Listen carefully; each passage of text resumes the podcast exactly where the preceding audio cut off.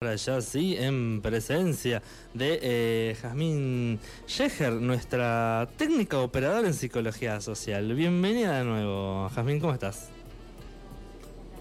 No te estamos escuchando, Jazmín.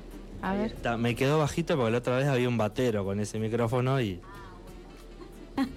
bueno, muchas gracias eh, por recibirme nuevamente, así que un placer estar acá. Ahí va, ahí va. Jem, ¿qué, qué tema nos tenés hoy? Bueno, em, cuando hablamos de inteligencia emocional, que es un poco en lo que me he capacitado, eh, siempre arrancamos con esto de comprender las emociones. Entonces, algo de lo que he podido estudiar o analizar un poco ha sido eh, los mitos o las falsas creencias que tenemos acerca justamente de las emociones y lo que nos lleva a, o lo que nos incapacita en algún punto para poder eh, gestionarlas, comprenderlas, incluso identificarlas en algunos casos. Claro. Así que bueno, más o menos eso. ¿Cuántas, es lo que... ¿cuántas emociones hay? ¿Están, están, ¿están catalogadas de alguna forma? O? Eh, o sea, se parte de, qué sé yo, algunos dicen que son seis básicas, otros dicen que son cinco básicas, digamos, hay muchos autores respecto, pero después se dividen, se, se juntan. Eh, por ejemplo, no sé, la frustración es una emoción Y, tiene un poco de tristeza y tiene un poco de enojo. O sea, de base de, ahí, ¿no es cierto? Em, y así como un montón. Y en realidad son millones y a medida que nos vamos que el ser humano se va conociendo va encontrando más emociones. Claro, claro, eso se me despertaba una pregunta curiosa. O sea, había personas que no podían sentir eh, determinadas emociones. Y hay algunos trastornos o enfermedades patológicas que impiden que algunas personas no sientan emociones, como por ejemplo la empatía en las personas narcisistas. No existe. O no la tienen. Muy, no la tienen desarrollada, de hecho. Em, mucho yo, poco otros. sí, ¿no? Eh, básicamente es eso, ¿no? Después, en general, esos son las, las, digamos, los trastornos o las enfermedades que se han descubierto, pero en general eh, la gran mayoría tiene eh, las emociones de forma instintiva, o sea, las tenemos dentro, ¿no es cierto? Como el miedo. Eh, claro, el miedo. Y en parte es eso el poder reconocer, ¿no? ¿Qué son las emociones? Y las emociones tienen un fin adaptativo a nuestro cuerpo. De hecho, por ejemplo, Daniel Goleman, que es el, el que populariza este término inteligencia emocional con su libro y demás en 1990 95, me parece, 96, por ahí. Él, o sea, vieron que hace relativamente poco que se habla en realidad de eso, porque él es como, si bien se habló antes, recién con él es que se empezó a dar un lugar más importante en lo que es eh, la sociedad y la comprensión, la filosofía, en todas las disciplinas, se empezó a entender un poco lo que es la inteligencia emocional. Y, él dice que antes de ser seres pensantes, básicamente parafraseando, dice que somos seres emocionales. O sea, antes de lograr racionalizar las cosas, somos seres emocionales. Porque en los primeros años de vida, digamos. Exactamente, un, bebé no tiene la capacidad de comprender qué le pasa, pero sí de sentir. Claro. O sea, de forma nata, ¿no? O sea, ya viene con el, con el sentimiento, con la emoción, ¿no? Ahí aparece la polémica sobre si los niños manipulan o nos manipulan, ¿no? Sí, todo un tema eso. Este, para otro, para otro debate. Sí. Porque en, realidad es mucho. Sí, en realidad tiene que ver con esas emociones que, que por ahí lo desbordan. O sea, mm. son un montón de emociones juntas que aparecen ahí. Sí, eh, sí, justamente algo que, que, que impulsa las falsas creencias o los mitos es esto de no entender lo que son las emociones, o sea, no entender el objetivo de las emociones en nuestro, en nuestro cuerpo, ¿no? Eh, y como dijimos al principio, las emociones tienen este fin adaptativo.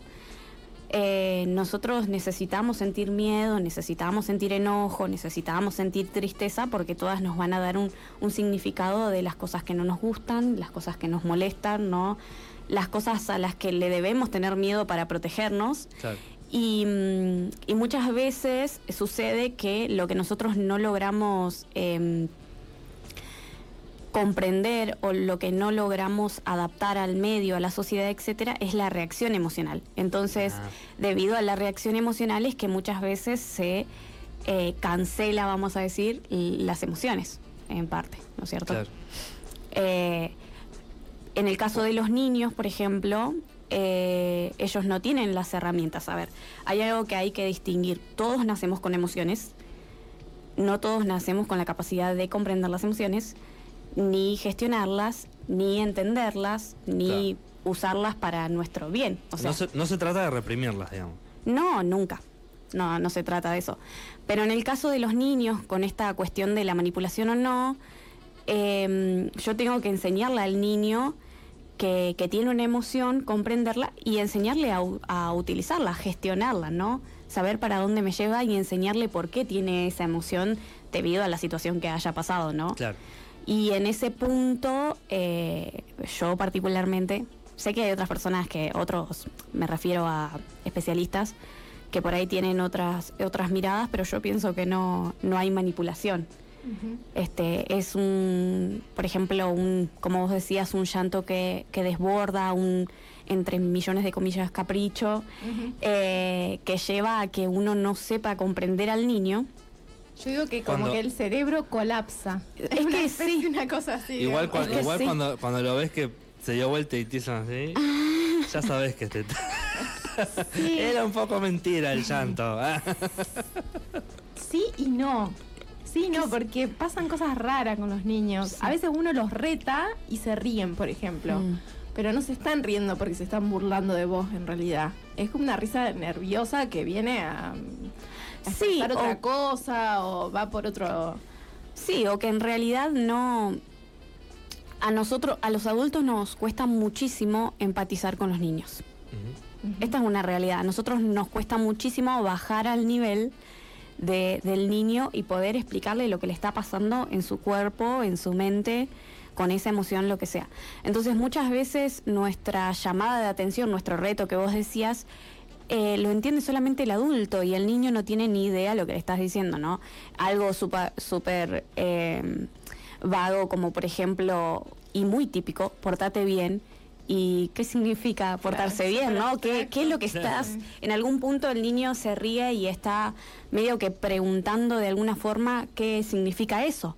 ¿Qué significa para vos, eh, papá o mamá, que me porte bien, no? Porque eh, me acuerdo que veía un psicólogo también español que habla, eh, defiende mucho la niñez, ¿no?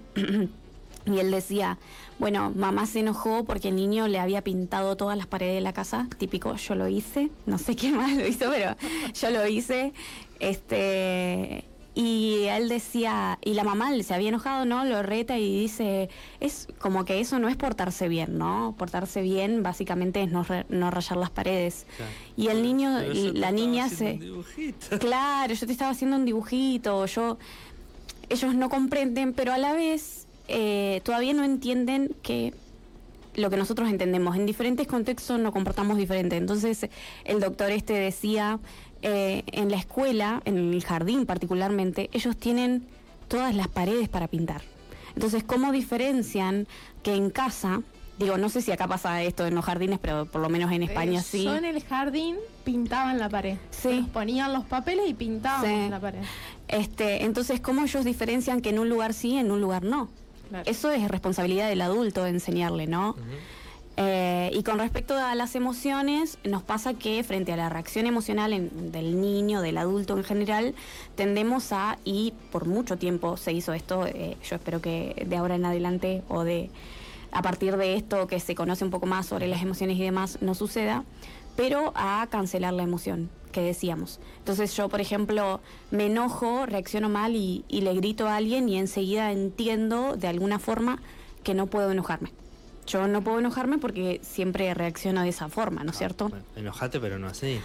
Claro, pero la gente no lo entiende. La gente piensa que, de hecho, eh, he, he- he trabajado esto con, con muchas personas, adultas, niñas y adolescentes también, y ellos piensan que el enojo es la violencia. El enojo es el grito, el eno y no, el enojo es una emoción, ¿no? Que Sí, sí, sí. es una hormona que se libera acá en el cerebro y que nos hace sentir eh, un poco de este calor, ¿no? Como que se, se, um, pasa, se maximiza nuestra fuerza. Eh, pasa al cuerpo, digamos. Y Claro. si la reprimimos en su expresión, capaz que nos agarra una úlcera. Sí, eh, es que en realidad de, eh, muchas de las enfermedades este, que, te- que los- las personas sufren es- es- están muy relacionadas a las emociones y al reprimirlas también. Pero bueno, como no se conoce, se tiende a justamente esto, a decir, bueno, no, yo no puedo sentir esta emoción porque sí, o si yo me enojo soy de determinada forma, ¿no? O hago determinada cosa. Y, mm, o lo mismo la tristeza, eh, eh, crecimos en un lugar donde no, no era válido estar triste, sobre todo si eh, nues- nuestras mamás, nuestros papás, este, mm, nuestra mamá cuando eh, pasaba un día, por ejemplo, triste, llorando y, y desatendía las, las cuestiones de la casa, ¿no? Las cuestiones del hogar y de repente era la peor madre, la peor mujer del mundo porque no podía pasar eso, ¿no? Entonces, de repente cancelaba la tristeza y decía, yo no puedo estar triste. No, no he escuchado eso. Yo Claro. no, no tengo el, no, no tengo el tiempo para estar triste, no, no debería estar Claro, triste. Como si no tuviera derecho, digamos. Claro, como si no tuviera derecho en algún punto. Entonces, eh, a medida de que entendimos que la emoción era la reacción emocional, que son dos cosas diferentes, fuimos cancelando las emociones. Y en particular en los niños, porque esta, ahí est- hablamos de emociones displacenteras, el enojo y hablamos de la tristeza. Son emociones que no nos generan placer, que de hecho generan en nosotros eh, esto que yo le decía, calor, como el aumento de la fuerza, como querer eh, golpear todo, ¿no? Eh, querer gritar, Correr. eh, correr también, ¿no? Una, una mayor exaltación. Eh, pero también tenemos emociones eh, placenteras que son, o sea, no son buenas ni son malas, son nos hacen sentir bien o nos hacen sentir mal, pero no, no son buenas en sí mismas porque todas tienen una función y un objetivo eh, por las cuales existen. Em, pero sí son displacenteras, placenteras o agradables y desagradables, se dice también, ¿no es cierto? Entonces las agradables podemos tener como el amor, la alegría, y en los niños mayormente hiperactivos o activos que tienen como mucha energía, eh, cancelamos la cancelamos en algún punto la, la, la empatía, la alegría de decir, bueno, mira qué vas a hacer tan con frases pavas, pero que para ellos son un mundo, porque son Claro. porque son es la palabra del adulto, ¿no? La palabra válida. Em, con frases como, por ejemplo, mira que te vas a emocionar por eso, qué pavada, ¿viste? O, Sí, o incluso baja un cambio, porque a veces pasa tan Mm. súper feliz y eso se Mm. expresa en el cuerpo y eso implica un montón de saltos y gritos y Sí. como una euforia así. Sí, sí. bueno, pará. Sí, banca un segundo. ¿no? Este, sí, sí. Y a mí, a mí me causa mucha cómo ellos eh, acceden muy fácilmente a las emociones y las expresan sin, o sea, su reacción emocional es muy, eh, en algún punto exagerada, como muy extrema. Se nota a la legua si es tristeza, si es alegría, ¿no? Y eso es maravilloso pero a la vez los adultos que hemos cancelado en algún punto muchas de las emociones por, por situaciones, por experiencia, por lo que fuere, no sabemos cómo eh, gestionarlas, cómo ayudarlos a ellos a gestionarlas, ¿no? Porque todo depende de la situación, obviamente, que imagínate, estás en un funeral y tu nene se está matando de la risa, ¿viste? Y él está re feliz y vos decís como que no da la situación, ¿no? Y cómo, Sí. cómo lo ayudo para bueno, que... yo en esas situaciones soy muy de risa nerviosa, igual. Sí. No sé por qué, no sé si es que me sale el humor negro o qué, o ay, eh, la situación de tensión o de estrés, no sé, algo hace que yo diga una pavada y, Y me me, me- me río, ¿viste? Como Sí. para salir de... Sí, un poco es- escape de la angustia tal vez también, ¿no? De, Sí, un poquito. del contexto ahí tan triste de un funeral. Sí, puede ser un poco esto de sí, de escapar y no no no permitir, no sé qué, no sé qué relación haya entre vos y la tristeza por ahí, Claro. pero muchas veces tiene que ver esto de decir, bueno, que hasta dónde yo soy capaz de enfrentar, porque la realidad es que nos cuesta no, digamos, venimos de un contexto histórico en el que se reprimían las emociones, lo que decíamos, esta forma de cancelarlas y mm, Sí, somos como una nueva generación que está aprendiendo a gestionar, a reconocer y a gestionar las emociones. Y, y bueno, tal vez por eso ah, todavía cuesta, ¿no? Entender a los Mm. niños. Es que es, es eso en realidad. Yo eh, veía un video de una nena que mm, se dio cuenta que estaba comiendo pollo. Creo que salió por todos lados, ¿no? Y ella lloraba un montón porque se dio cuenta que era un animal el, el que había matado, ¿no? Tenía cinco años. Y, mm, y yo digo, bueno, algunos papás le van a introducir el veganismo, qué sé yo, estas cuestiones que cada, cada papá y su crianza, ¿no es cierto? Pero lo más importante de todo eso es, a- es enseñarle que tiene empatía. O sea, porque lo que está manifestando ahí es que ella se dio cuenta que un ser vivo murió y que se lo está comiendo, ¿no? O su familia se lo está comiendo porque ella no se lo quería comer y dijo que no se lo iba a comer, ¿no? Y lloraba mucho. Y yo digo, eh, y toda y la familia alrededor grabándola, ¿no? Y riéndose y no sabiendo cómo eh, acompañarla en esa emoción que es lo que nos cuesta, ¿no es cierto? Y la realidad es que es primordial que, que nosotros, en primer lugar, nosotros aprendamos sobre nuestras emociones, cuáles son las situaciones que nos generan ciertas emociones y poder este, gestionarlas, ¿no? Porque es lo que va a llevarnos a hacer relaciones sanas después, a poder comprender al otro y ayudarlo cuando, cuando tiene una crisis emocional, digo yo, ¿no? y, y que nos va a ayudar muchísimo a ser eh, más empáticos, porque al fin y al cabo, este, la inteligencia emocional es eso, es poder comprender mis emociones, a partir de eso comprender las emociones del otro y saber cómo, cómo utilizarlas, cómo trabajarlas, este, ¿Se Claro. controlan las emociones? O sea, ¿podemos controlar eh, o puedo dejar de sentir enojo? O sea, "Ay, estoy enojada y tengo que sacarme todo Bueno, encima", muy buena no pregunta. Eh, no se controlan las emociones. Eh, básicamente porque las emociones en algunos aspectos son eh, sorpresivas. Es decir, vienen de la nada frente a una situación y tienen que ser así. Digo, yo estoy cruzando la calle y no me di cuenta de que era contramano y viene un auto, yo necesito sentir miedo y adrenalina para salir corriendo y que no me pisen, básicamente. Eh, entonces tienen esta cuestión de que muchas veces son sorpresivas. Y al ser las emociones eh, la respuesta a un estímulo externo, como por ejemplo en este ejemplo que di, el auto que viene y me está tocando sin nada, le correte, en, una, en plena avenida, ¿no? Eh, nosotros no podemos controlar eso, porque no podemos controlar nuestro alrededor.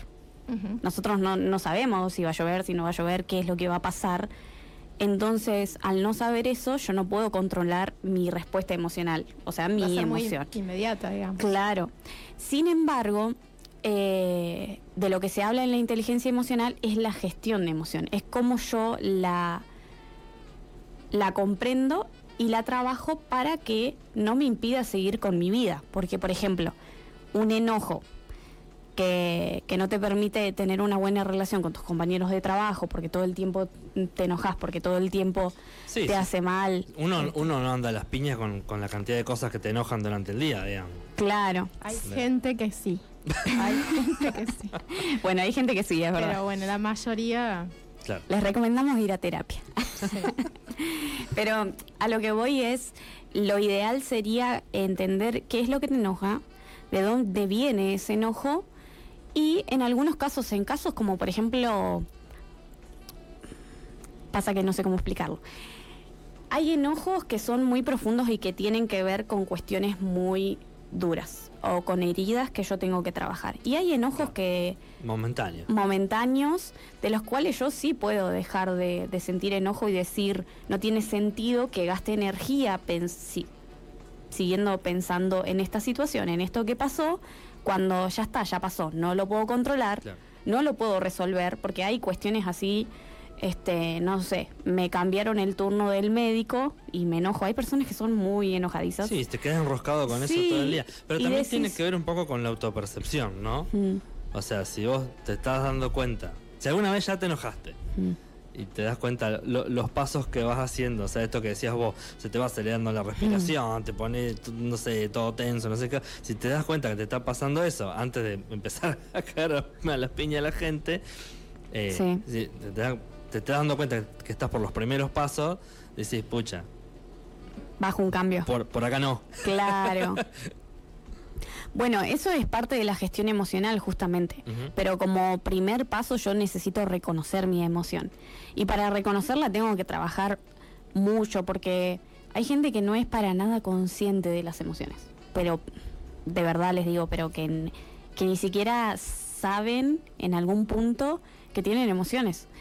Y en ese sentido, uy, perdón, en ese sentido eh, no, no son capaces de comprenderlas. Claro. Ni, ni de saber que me va a pasar todo esto cuando me enojo. Porque Por lo no, tanto, tampoco pueden registrar al otro. O sea, ¿no? Hay como. no, hay una barrera bastante grande entre, entre esto de conocer mis emociones, mi autopercibirme, como decía Manu, y, y poder empatizar con el otro. Sí, está muy ligado porque la realidad es que si yo no entiendo que hay cosas que a mí me molestan, en- ¿no? Y que hay cosas que a mí también me toca cambiar, porque esa es una realidad, ¿no? Eh, yo no voy a, a poder comprender que el otro también le molesta, que el otro también este, tiene un punto de vista que es válido, ¿no? Y que es necesario que lo escuche. Muchas veces esas emociones, digamos, por ejemplo, la violencia, tal vez sí, me cambiaron el, el turno, me recontra enojé, detoné ahí gritándole a la chica, pero en realidad traigo, es un enojo interno de otro lado, digamos, como un acumulado. que Claro. de golpe encontró esa, esa salida ahí, en esa pavada que, que sucedió. Bueno, justamente por eso es eh, por eso es que cancelamos muchas veces la reacción emocional, porque en realidad no es que me enojé una vez, no.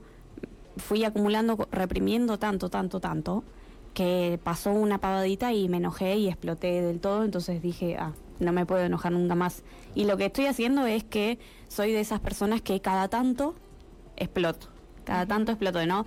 Y después me autopercibo así, yo me acuerdo, eh, conocía a mucha gente de que no, que a mí no me jodan porque en algún en algún punto exploto, ¿no? En algún- Ujú. Y en realidad después te das cuenta de que se trata de eso, de que no hay una gestión emocional en realidad, de que no soy muy consciente de, de mí mismo. Pensaba un poco en esto de, de poder eh, identificar nuestras propias emociones eh, con el tema de la manipulación, ¿no? O sea, cuando el otro Mm. puede introducir determinadas emociones en vos y si vos no sos eh, muy hábil en eso, ¿no? Como que te enredás. Y O sea, la, culpa, la por ejemplo. culpa, la eso te a culpa. decir. Sí, sí, sí. eso, pensaba en eso. Sí, este, con respecto a la, a la manipulación, sí. Eh, hay una falta de gestión emocional de las dos partes, ¿no? De la persona que manipula, porque tiene esta necesidad de que el otro eh, me valide, de que el otro me escuche, de que el otro no. Y por otro lado también de la persona que es manipulada, porque eh, como yo reprimo lo que a mí, lo que yo siento, lo que a mí me parece, quién soy yo en algún punto, es muy fácil que otro venga y me diga quién soy yo. ¿no? Y yo soy en base a ese otro que está conmigo, ¿no? Y si no está conmigo, yo no soy más nada, ¿no? Y este es un perfil que se ve mucho en, eh, en personas que, que- que sufren eso, ¿no es cierto? Pero la realidad es que en ambas partes eh, no hay una gestión emocional, emocional, porque el otro no es consciente tampoco de que, o sea, no tiene la capacidad ni la empatía para ponerse en el lugar del otro y decir, eh, ese Es demasiado consciente y lo está haciendo muy a propósito. No, no te creas, no te creas. Yo creo que todo tiene que ver. Justo me olvidé. se- se- haciendo mierda a otro te haces mierda a vos mismo, ¿no? Pero uh, uh, uh, la- ahí, en, una, en una relación violenta, Sí. ¿no? Eh, de pareja. Mm. Hay alguien que lo está haciendo muy a propósito porque está con beneficio de eso. Sí, pero yo no sé hasta cuándo es totalmente consciente. Eh, por ahí muchas veces tiene que ver con lo que aprendió, con lo que vivió, con quién es en algún punto. Entonces, De hecho, un manipulador nunca reconoce que te está manipulando. Ajá. O sea, y te, te lo dice, digamos. sí, sí, ¿no? sí, sí. Este, bueno, justamente por eso mismo. A tal punto que el otro termina creyéndole nuevamente. Bueno, entonces yo, el famoso estoy loca, ¿no? Mm. La loca soy yo, bueno, entonces. Sí, justo iba a comenzar y me términos femeninos, pero Sí, sí. Claro. Eh, me, me reolvidé de esta frase. eh, yo estudié psicología social y el maestro de la psicología social, que es Enrique Pichón Rivier, dice que todos los seres humanos somos sujetos. Yo normalmente siempre digo esto porque es tan real. todos los seres humanos somos sujetos producidos y sujetos productores. Es decir, nosotros venimos de una familia que, o de un contexto, de una cultura, de una sociedad que en algún punto nos hizo. Eh, entra un poco en debate esto de la autocrítica, pero eh, yo pienso como pienso, siento como siento, hago como hago, de acuerdo a ese otro que me hicieron a mí, ¿no? Y habla un poco de la influencia, de la influencia que tienen, ¿no? Mis, mis, los, en el caso mío, por ejemplo, mis papás, mis hermanos, mis abuelos, la escuela a la que fui, el pueblo donde viví, los lugares en, los en donde estuve, ¿no? Pero a su vez también, cuando yo me junto con un otro, soy capaz de influir a ese otro para que cambie su opinión en algún punto. No, esto no, no estamos hablando acá de manipulación, sino de tenemos un debate y quizás yo vengo y te enseño sobre emociones y hago un clic en tu mente de decir, ah, y, ahora empieza a cambiar tu punto porque ese es el, eso es lo que hace el ser humano, va cambiando todo el tiempo y ese cambio no viene solo, viene a partir de otros que, pensaron una idea, que pensaron diferente y que hicieron algo diferente. Entonces esto de que somos sujetos producidos y productores, un poco no excusa, digamos, eh, la, persona que manipula o la, la, ejemplificación que vos diste, Manu, esto de la violencia, eh, tiene, tiene que tener su condena, no digo, pero en algún punto tiene que ver con eso. Yo no tengo una buena gestión emocional o yo reacciono de forma violenta o de forma eh, manipulando al otro para conseguir lo que quiero en algún punto, consciente o inconsciente, porque eso es lo que aprendí y eso es lo que recibí también. No, de algún lado lo aprendí. Solo no, solo no, a menos que sea una persona que tiene una enfermedad patológica como hablamos al principio. Bueno, de hecho por eso la violencia de género o estas situaciones así son problemas sociales, digamos. Exactamente. pasan a otro plano ya. Sí, sí. Em, no sé, ¿qué otro, algún otro mito que no, no hayamos tocado respecto a las emociones? Em, bueno, dijimos que las emociones no son buenas ni son malas. Este. Que no ser. Se no ¿eh? se pueden controlar. Que no se pueden controlar. Este, las emociones. Em, es necesario sentirlas, no reprimirlas, ¿no es cierto? Esto de, bueno, no, mejor yo reprimo esto, bueno, e, eso sería un mito que no nos ayuda a la gestión emocional también. Eh, o creer esto que vos decías al principio de eh, yo tengo estas emociones, pero también sabes que otro, ahora se me ocurrió, em, las emociones eh, son totalmente instintivas, lo que decíamos al principio, y no se pueden desarrollar o no se pueden trabajar, que va su sumamente en contra de la inteligencia emocional porque es justamente eso, es aprender a conocerlas, es aprender a gestionarlas, es aprender a trabajarlas y por ende se puede desarrollar. Yo hoy tengo cierta empatía y el día de mañana si yo trabajo en mi empatía puedo tener mucho más, ¿no?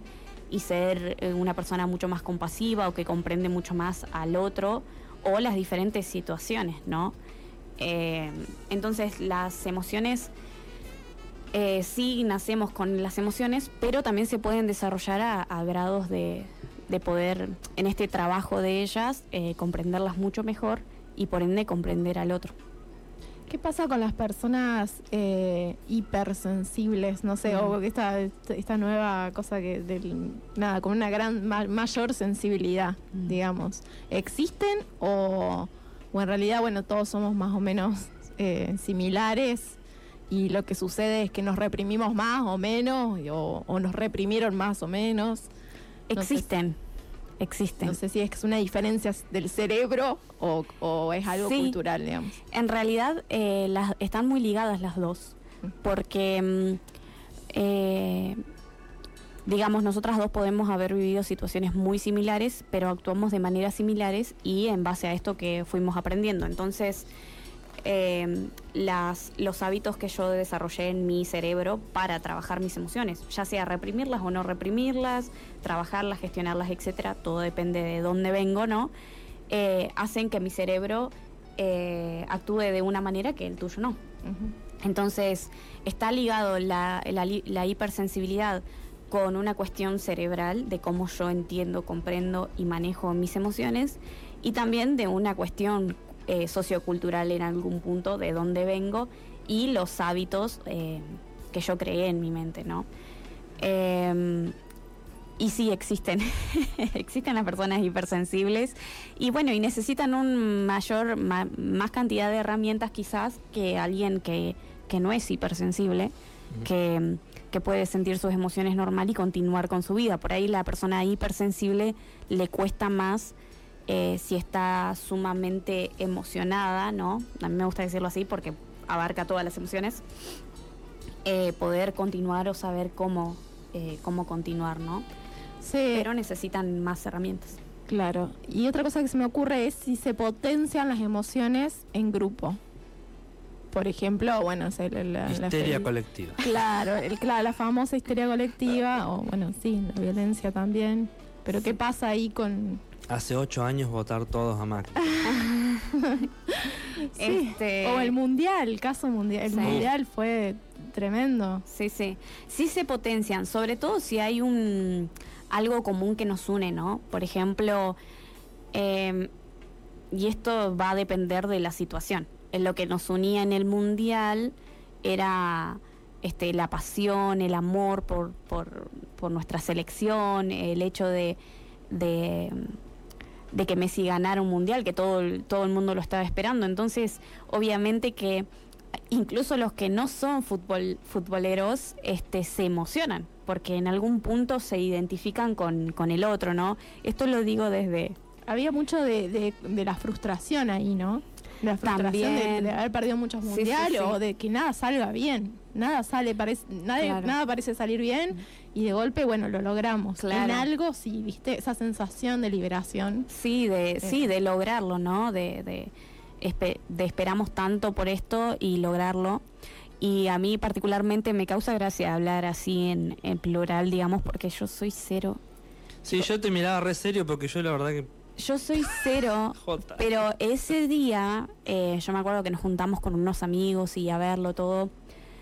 Eh, y realmente, o sea, y me largué a llorar. Yo igual soy muy emocional, pero, me largué a llorar y era como sentir en ellos, en algún punto, eh, poder identificarme con ellos con lo que estaba pasando, ¿no? Y, y, y poder comprenderlos y eso me llevó a sentir lo mismo por ahí. Te emociona la emoción del otro, digamos.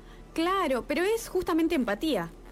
Es justamente empatía. Es decir, el otro realmente, o sea, yo lo veía a, a mi esposo, ¿no? Que estaba, no podía ver el último, el último penal, viste, estaba afuera, viste, caminando por las paredes, ¿no? Y, y cuando, cuando se da el gol y todo eso, y vienen a gritar y a festejar y todo, es como que eh, en parte ese alivio que ellos sintieron me lo transmitieron a mí. Esto tiene que ver con comprendernos unos a otros y de que hay un lazo muy fuerte, ¿no? Porque éramos amigos, eh, digo, somos amigos, ¿no es cierto? Entonces yo los comprendo de otra manera, ¿no? Eh, y por eso va a depender mucho de con quién vos estés, si se contagia o no se contagia tanto la emoción, pero sí, sí tiene algún un punto de contagio. Eh, por ejemplo, el enojo en las reuniones familiares, viste Ah. que eh, suele pasar, eh, eh, como por ejemplo que alguien le dice algo a alguien y, y genera todo esta, por ahí una discusión, ¿no? Que después queda como Las en una... famosas cenas navideñas. Sí, tristemente, pero sí. Y que genera como eso, ese malestar en el ambiente, ¿no? Viste que vos decís, uy, como que la... Sí, la tensión se contagia. Sí, se, y se contagia en realidad, porque vos decís, bueno, vine a pasar un buen rato y de repente dos Sí. que... Pero fueron dos nomás que se dijeron una otra Uno, cosita. met- uno metió la pata y es una, una cadena ya de, de metidas de pata. Claro, entonces, en algún punto, aunque vos no participaste quizás, solamente estuviste ahí de oyente por ahí, eh, sentís como esa incomodidad y tiene que ver con esta frustración del otro, con este enojo del otro, y de que yo me identifico con ese y de decir, che, eh, no era yo solamente la que la quería pasar bien, todos la queríamos pasar bien, sin embargo, porque pasó esto, quizás ahora nos estamos sintiendo medio medio, ¿no? Y puede durar un momento como puede durar toda la cena familiar, ¿no? Eh, O hasta el próximo año. Eh, aparece próximo un poco esto de, ay, entré a este lugar y hay una energía, tengo una, bueno, yo estuve en la ESMA, por ejemplo, también he estado en la Perla, me pasó más con la Perla todavía, en los centros clandestinos estoy hablando, ¿no? Mm. Eh, la, ener- o sea, la sensación, ¿no? De estar ahí ya me entré, entré en una angustia, digamos, en un estado emocional, en una tensión. Sí, Y era un lugar que estaba vacío. sí, sí. o sea, sí. no, no tenía una. Pero bueno, era una sensación física.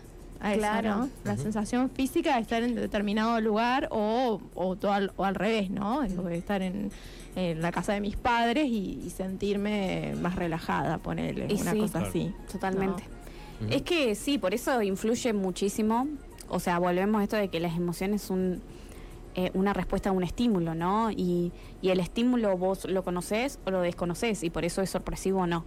Quizás vos decís, y yo iba a este lugar y la verdad que no sabía que me iba a poner de tal manera. O sea, yo sabía que estaba todo este contexto, toda esta situación, yo conocía más o menos dónde me estaba metiendo, pero no sabía que iba a generar tanto en mí. Y sí tiene que ver con no sé si tanto con las energías, porque yo no soy muy partidaria, pero sí con quién soy yo, ¿no? Y cuánto me afecta eh, lo que sucedió en ese lugar, lo que pasó, lo, lo que generó. Y, y también mi, mi relación personal con eso, cómo yo lo vivo, ¿no? Claro. De forma... O Eh, también personas. con entre personas. pues Yo hablé de lugares, pero Mm. ahí está me genera mala vibra.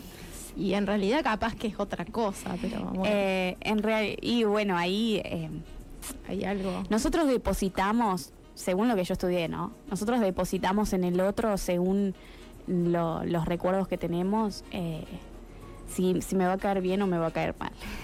En algún punto. Claro, el Si va a prejuicio, ser- digamos. Sí, es un prejuicio, ¿no? Que a veces es consciente y a veces es muy inconsciente. La gran mayoría de las veces es inconsciente. Porque yo siempre tengo prejuicios. O sea, yo tengo una idea de lo que es la vida, de cómo son la gente, de cómo son las personas, eh, de cómo hay que actuar en determinado lugar, de cómo no hay que actuar, de esto, de lo otro. Entonces yo estoy en una reunión eh, grupal con gente que recién conozco y, y hay alguien que inconscientemente hizo la seña que tu mamá hacía cada vez que se enojaba con vos, pero vos no te diste cuenta que es la seña lo que te cayó mal, ¿no? Esto es un análisis muy específico. sí. eh, minucioso y que lo saben hacer las personas que han estudiado para eso, ¿no? Pero yo inconscientemente dije, ay, no, esta persona no me cae bien, ¿no? Y en realidad es porque despertó en mí algo que, que tiene que ver conmigo y no necesariamente tiene que ver con algo que no sané, sino con algo que yo sé que no me cae bien, con algo que yo sé que eh, pa- sobrepasa mis límites, ¿no? Y en ese sentido no soy muy consciente, simplemente y le, le echo la culpa, no, son las, son las malas vibras o no sé, tiene algo que no me cierra. Y en, al- y en algún punto es justamente esto del el preconcepto, el prejuicio, que no, no lo podemos sacar. Las Claro, emociones claro. ahí haciendo Mm. ruido. Che, eh, bueno, quería, mm, ya que hoy hablamos del tema de la violencia de género y eso, recordar el tema de la línea 144. Mm. Eh, bueno, si estás en situación de, de violencia de género o si ves que está pasando en la casa de al lado, podés llamar las 24 horas del día. Eh, mm, ¿Te quedó algo por, por contarnos? A ver. A ver el mochete. Hablamos, Hablamos un montón. Hablamos un montón. La verdad que... Da, da que para está- largo porque la En verdad realidad, que- sí. sí. Ahora con todo el tema de la política, por ejemplo, eh, digamos, el uso de, de la, la apelación a las emociones que se está haciendo constantemente. Bueno, Sí. el hecho de los, de los discursos del odio y todo este tipo de, eh, de comentarios que se están haciendo constantemente, ¿no? Eh, vienen a, a movilizar algo, digamos. Sí, totalmente. De hecho, yo te escuchaba al principio que estaba allá, ¿no? Y te escuchaba por la radio que decías, y bueno, más que, más que gritar por coso, eh, lloré, ¿no? Y, y cómo cada uno lo vive de acuerdo a, a- a- a lo que le fue enseñado, ¿no? Porque ahí tenés también personas que, que son más abocadas a la política y otros que no, que dicen, bueno, ¿qué hago acá? ¿Viste? no, ese día. Y sin, sin embargo, todos entendemos, o, o la gran mayoría, entendemos que es nuestra responsabilidad, que es nuestro voto, que es un derecho, ¿no es cierto? Como que hay algunos que no, no lo están viviendo tanto como otros, ¿no? En algún punto. Y, tiene que ver también con esto, con, con mis emociones, con mi historia personal y, y cómo mis emociones me llevan a identificarme o no con un discurso. Vot- Votemos con las emociones y con la cabeza. y con historia. Bueno, viste que ahora eh, uno de los mensajes era ese, no, no votes enojado, ah, algo así. Iba por ese lado. claro. Eh, Interesante. sí. Está buena, ¿eh? Sí, no, sí, de no, no, de no votar enojado, de pensar, ¿no? El enojo. sí, sí. No, este, no, no votar en caliente, digamos. Claro, que cuando uno hace sí. las cosas en caliente siempre hace las todo hace mal. mal, claro, exactamente. Bueno, Sí, sí. eh, ¿nos querés recordar eh, contactos y redes tuyas, Jasmine? Sí, eh, estoy en arroba muy emocion muy punto emocional. Yo soy muy emocional. vale aclarar. Y no sé, mi número de celular, por si quieren, estoy ahora estoy trabajando en una escuela, pero normalmente hago también talleres y demás, que bueno, justo así se dio nuestro contacto, ¿no? Eh, Así que... Están armando otro ahora, ¿no? No, ahora PRI está haciendo con un profe de teatro que, bueno, le deseamos todo el éxito del mundo y también va a ir por ese lado, ¿no? Arrancó con, con las emociones y ahora con la interpretación en el escenario, así que todo el éxito para PRI. Eh, pero bueno, yo me fui más por otro lado, siempre por eh, siguiendo con las emociones, que es lo que más me apasionó después de terminar de estudiar. Eh, pero todo a- apelando a esto, ¿no? A poder, a que la gente pueda trabajar en sus emociones, a reconocerlas. Y, y bueno, así que nada, mi número de celular es 2954-370354 y si no, como dije, mi Instagram es arroba muy punto emocional. Ahí está. Bueno.